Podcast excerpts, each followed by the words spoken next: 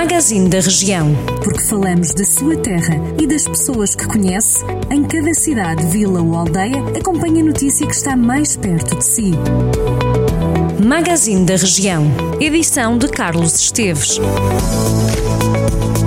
Já são conhecidos os finalistas regionais que vão representar o distrito nas sete maravilhas da cultura popular.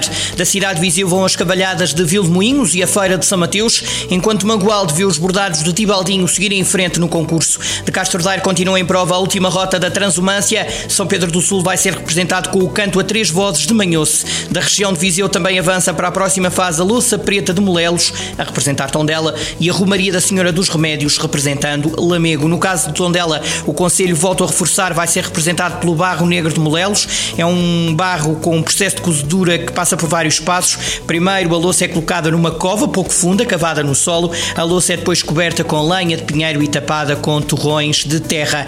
Ora, a cor negra nasce exatamente com o passo seguinte, é que a cozedura é abafada com terra já perto do final da cozedura, o que impede a entrada de oxigênio. Fica brilhante, dizem os especialistas, porque o barro é alisado com um seixo, que torna a louça também impermeável. A Feira de Sernancelho está de volta. Além das regras de segurança face ao coronavírus, a Câmara também decidiu isentar os feirantes do pagamento das taxas para junho, julho, agosto e setembro. Em comunicado, a autarquia liderada por Carlos Santiago refere que o objetivo desta medida passa por ajudar os comerciantes que viram a sua atividade suspensa desde março e estimular a economia local. O Jornal do Centro dedicou um artigo aos animais abandonados, que pode ler em jornaldocentro.pt. Acompanhámos o trabalho de algumas instituições que cuidam de animais sem dono no distrito de Viseu. O abandono de animais duplicou nos últimos meses. No caso do Cantinho dos Animais de Viseu, desde janeiro, houve já 300 casos, chegando agora aos 600 animais que estão aos seus cuidados.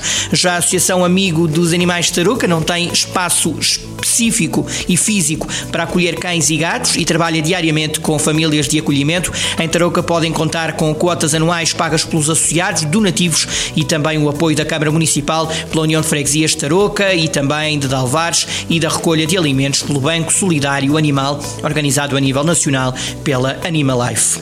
Entretanto, a Rede Expresso já repôs mais de 60 ligações diárias de autocarro de longo curso entre os mais diversos pontos do país, incluindo no distrito de Viseu. O anúncio foi feito pela empresa em comunicado. Viseu, São João da Pesqueira, Taboaço e Moimenta da Beira estão entre os conselhos que estão abrangidos neste retomar de transportes. A empresa garantiu que o reatar das operações vai ter em consideração as instruções de segurança sanitária emanadas pela Direção-Geral de Saúde.